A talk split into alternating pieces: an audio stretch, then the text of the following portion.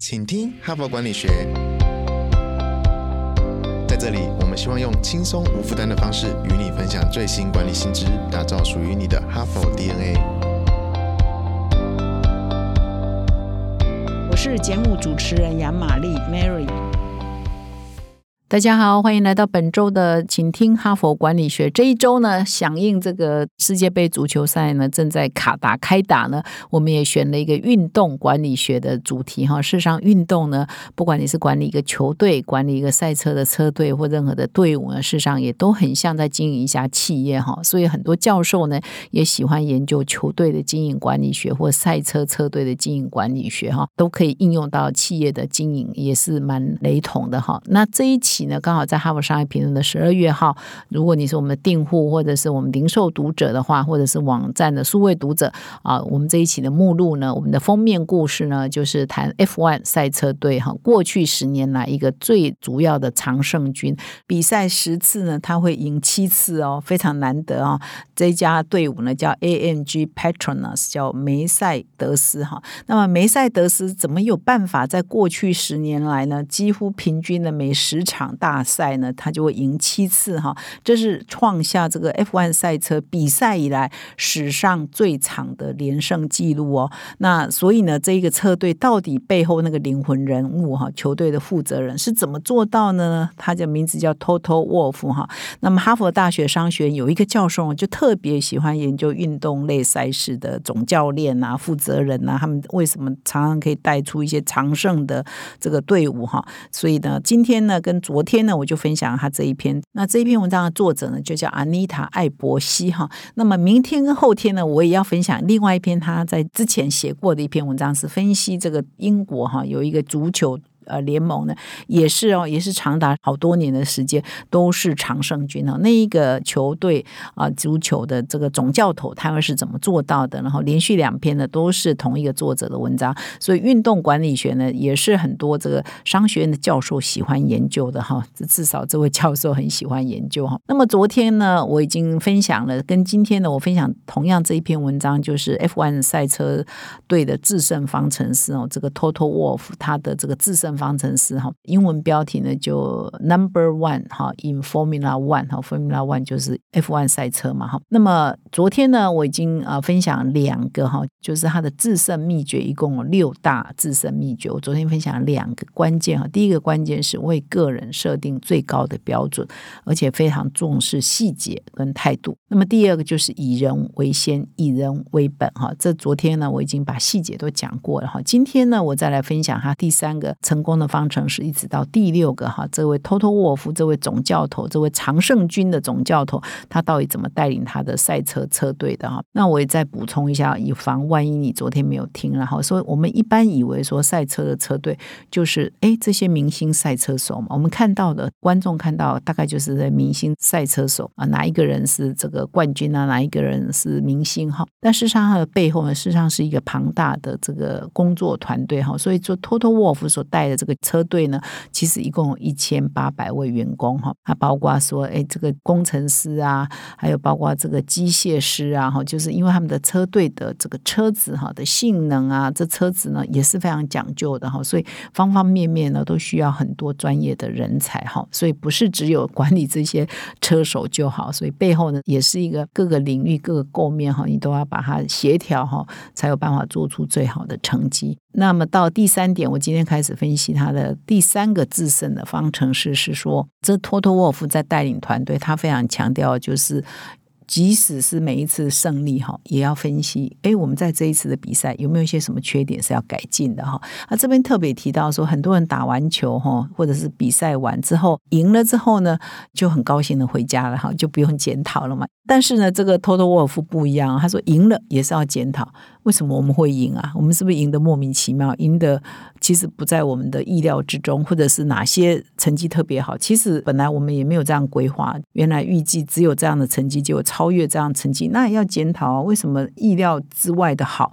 那可能有什么原因造成的？我们要分析哈。所以他这边特别强调一个关键，就是不是只有错误要分析，不是只有失败要分析，赢了也要分析。哈，所以无论如何都要分析，无论如何都要找出我们的错误，无论如何都要找出我们的缺点。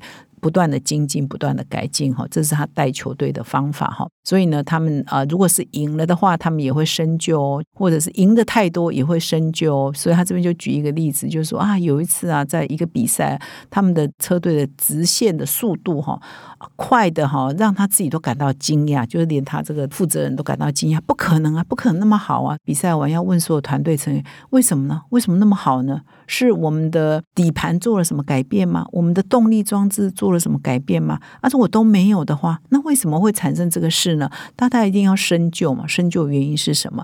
那如果失败了或这一场输了，那更要讨论啊，为什么呢？为什么我们什么事情没有做对呢？什么事情没有做好呢？所以呢，他就是不断的在分析错误，不断在找出失败的原因哈。即使是赢了、大胜了，也要检讨为什么我们会赢，找出那个原因哈。所以这是他第三个。啊，制胜的方程式。那么跟这个第三个连到第四个呢，就它自身方程式的第四点呢是有一点关联。然后第三个，它一定要检讨错误的原因嘛，或者是失败的原因。就算是赢了啊，胜利了，也要检讨为为什么我们会胜利哈？有没有一些是意料之外的原因？那也要把它找出来哈。但是呢，这个检讨错误哈，检讨原因的文化呢，其实不是要检讨个人哈，这是很重要，就是要培养公开而且不指责的文化。就是我是要了解原因。但是我不是要指责人哈，或者是说要抓出那个犯错的人哈，所以他强调是我们是团队，所以我们要找出那个错误，但是不是要找出那个犯错的人哦，不是要找出那个犯犯错人，好好的责罚他一下，处罚他一下，让他没面子哦，让他公开就是没有尊严了，不是哦，而是要找到这个原因，然后改进哈。所以他都会定位他自己就是要保护大家，他是一个部落的的酋长哈，他是有一个部落酋长自居，然后犯了一个错误，我们一起改进，但是不是要揪出那个犯错人，然后给他重重的这个处罚哈。那这边举了一个例子哈，这个例子呢也是这一篇文章这个教授啊亲身看到的例子哈，就是说二零二一年呢，他们在莫纳哥呢有一场比赛，这场比赛呢，这个队伍呢沃夫的队伍呢犯了一个很严重的错误，当时呢他们。的车手的车子进站的时候，一个负责更换轮胎的技师就发现说：“哎，轮胎啊卡在原来的位置上动不了哈，就是他没有办法换轮胎了哈。那么这个轮胎就是卡得很死哈，所以搞得这个赛车手只好这个中途退出比赛哈。那这个轮胎呢，就是无法被撤换，就卡死了哈，怎么样？”都弄动不了哈，所以一卡卡了三十六个小时哈，就所以后来呢，整台车呢再运回这个他们的英国的工厂哦，然后用特殊的工具呢，才把轮胎给切断哈，然后才有办法呢换轮胎哈。所以这个机械工程师要深刻的检讨嘛哈。他们说他这个创下有史以来最长的这个维修记录三十六个小时哈。所以呢，这件事情当然要被拿出来检讨嘛。但在检讨的这过程当中，当然托托沃尔夫就要确保说我不。是在检讨是哪一个人。的问题哈是哪一个工程师的问题是哪一个技师的问题？他是要检讨说，到底我们整个 working process，我们的整个维修系统，我们的工程系统是哪个环节出问题？那以后怎么样改善这个环节？哈，所以是要养成这个检讨的文化，但是不是养成指责的文化。那么他的第五项哈，这个领导的秘诀啊，因为知道车手呃是球队头明星嘛，就像演艺人员背后有导演啊，有什么？灯光师啊，等等，听众啊或观众都看不见嘛，那一样啊。车队里头最大的、最有能见度刚好就是这车手嘛。通常车手，如果你的比赛成绩很好，也有很可能就变成社会名流、社会明星嘛。哈，所以管理这些社会名流、社会明星，其实呢，也是一个管理车队，应该也是他很困难的一个层面了哈。那么这个 Total Wolf 呢，前面有讲嘛，他以人为本，以人为先嘛，所以他管理这些车手、这些巨星呢，其实呢也是保持一个给他们弹性，但是也要保留一定的威权啊，也不能让他们说为所欲为嘛哈。那么这边也举了蛮多例子，他跟这些车手的关系哈，比如说他有时候呢也会给车手很大的弹性哈。他说绝大多数的车队在管理车手呢都非常的严格哈，比如说晚上十点呢一定要就寝哈。那除了比赛以外，其他什么事情都不应该做哈。但是呢，这个托托沃夫里头呢，有一个车手呢，其实蛮有创意的，也蛮有这个比赛成绩很好，但是他又。不太像其他的车手那么中规中矩哈，就是可以配合很多很多的规定。他呢又对时尚有兴趣，对音乐有兴趣哈，所以外物蛮多的哈，就是很斜杠了哈，就是也会参与时尚趴，也会去玩玩音乐哈，有多元的兴趣哈。所以管理这样的车手就会很伤脑筋嘛哈，就是说，也有规矩要遵守啊，可是又要以人为本、以人为先嘛哈。所以通常我看。碰到这种挑战的时候，就要问说：如果他两件事情都做得很好，那他就给他弹性嘛。就是你比赛的时候，你也可以表现得很好，那你其他弹性就多嘛。如果说你都去搞这个时尚啊、搞音乐啊，就表现得不好，哇，那当然这些可能就要被中断嘛。就像现在我们在谈这个远距上班，如果员工在远距上班的情况下，业绩一样很好，绩效一样很好，那老板就比较愿意让他远距上班嘛。如果不行，那你就只好每天啊还是要进办公室，因为总是有一个群体的鞭策的力量，让你呢比较有纪律在工作嘛，哈，所以可不可以给一些人弹性？其实也要看他是不是有善用这个弹性啊，然后不会影响到他的绩效嘛。那么，Toto Wolf 呢？旗下呢就有一个车手，他叫汉密尔顿，然后他就要求很多，他没有办法像其他人一样哦，只有练车，然后赛车，然后十点乖乖睡觉，都没有外物哈。这个人不行哈，他要去纽约参加时装秀，他要去上海参加什么什么音乐会啊，然后才能赶到新加坡来比赛哈。他就举这个车手为例哈。所以呢，其他人呢，当然就没有这么多弹性的时间啊，这么多外物嘛。但这个人就是像这个 Toto 夫。啊，争取说，我想先去上海参加时装秀，再去纽约参加什么东西，然后又要去伦敦参加朋友的婚礼。那么最后呢，在决赛前呢，周末总练习赛的前一天哈，意思就是说应该是礼拜四啊，哈，礼拜四才会回到新加坡，然后开始五六日三天的比赛嘛，哈。那么沃夫呢就答应他了哈，当然我相信他的前提是，那你的表现要一如正常，甚至要比平常更好。那汉密尔顿当然就告诉他说，我一定会做到的哈。那当然就要信任他，就授权他嘛。哈，后来就真的汉密尔顿这样跑了一圈，又回到新加坡比赛。哇，那个周末的表现呢，就无人能敌，然后就没有人敢靠近他，没有人有办法接近他。哈，所以这个很多人会觉得说啊，你沃尔夫是疯了吗？是傻了吗？怎么会去答应这个汉密尔顿的要求？哈，但是他显然就是也给这个车手一定的弹性。哈，但是呢，如果你做不到，你说你要这样搞这么大一圈，结果你的比赛是呃很差的。这个偷偷沃夫也会收回他这个弹性嘛，要表示他的威权嘛，所以怎么样在威权跟管理跟弹性之间哈达到那个平衡啊，也是偷偷沃夫啊一个很大的一个学问了哈。那这个就要因人而异，以人为本哈，做一些变化。那么最后一个制胜的秘诀啊，Toto Wolf 用的就是说，他永远在灌输一个心态，就是说，我们一定要胜利，我们非常讨厌失败，没有办法忍受这个失败过后的耻辱哈。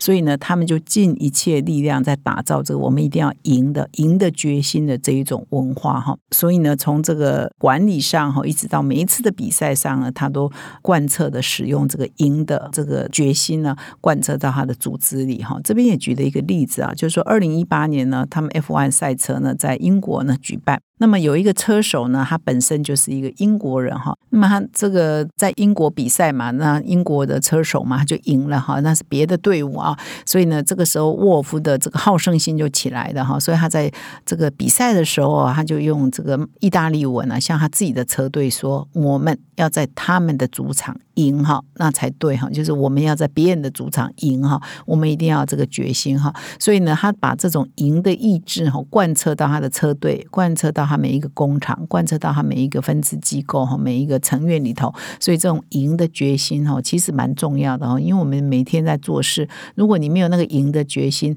啊，就是呃可好可不好啊，做不到也没关系啊。如果你常常这样子做不到也没关系啊，明天再来啊，然后没有那个赢的意志哈，坚持一定要赢的那个致富的心哈，的确就会影响到你那一口气然后我们常常讲说那一股气哈，所以这个托托沃夫也认为说这个是非常重。重要的，就是我们要贯彻那一口气，到最后一刻一定要赢的那个决心呢，是非常重要的。那梅赛德斯这个车队的董事长啊，事实上就是宾士的董事长，叫做奥拉凯勒。纽斯哈，他也接受这个《哈佛商业评论》这位教授的采访，他也是这样子谈的哈，他是这样总结，他说，其实每一个赛季啊，平均赢与输哈，就要拿到冠军那个关键啊，那个赢了第二名呢，只差那个平均的圈数啊，相差只有十分之一秒哈，那么这代表说他们的赛道是五公里嘛哈。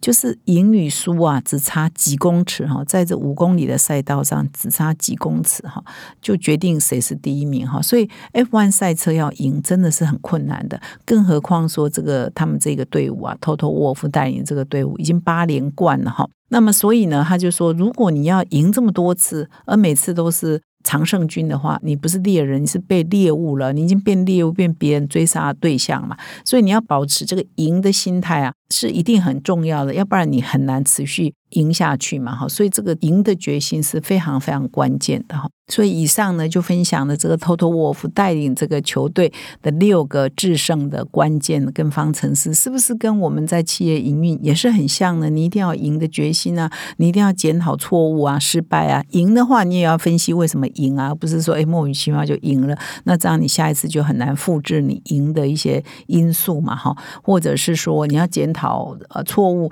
但是你不是检讨个人哈，你是要改善企业的流程，而不是要批斗一个。人哈，他应该要负责哈，所以种种的这个管理经验呢，其实也跟我们在做企业的经营管理也是蛮雷同的哈。所以我们也希望说，我们这个运动管理学也带了一点娱乐性质啊，因为看 F1 大家也是休闲在看嘛，但是我们在各个不同的角落都还是可以学习到一些管理的文化哈。所以呢，车队呢绝对不是只有车手很关键，每一个环节都很关键哈。所以呢，以上呢就是在这个世界杯足球赛的热季之下呢，跟各位。分享一个运动管理学，谢谢你的收听。我也要利用这个机会呢，跟各位听众分享哈佛商业评论的线上学院 Personal Learning Cloud 是企业发展、组织学习最好的解决方案。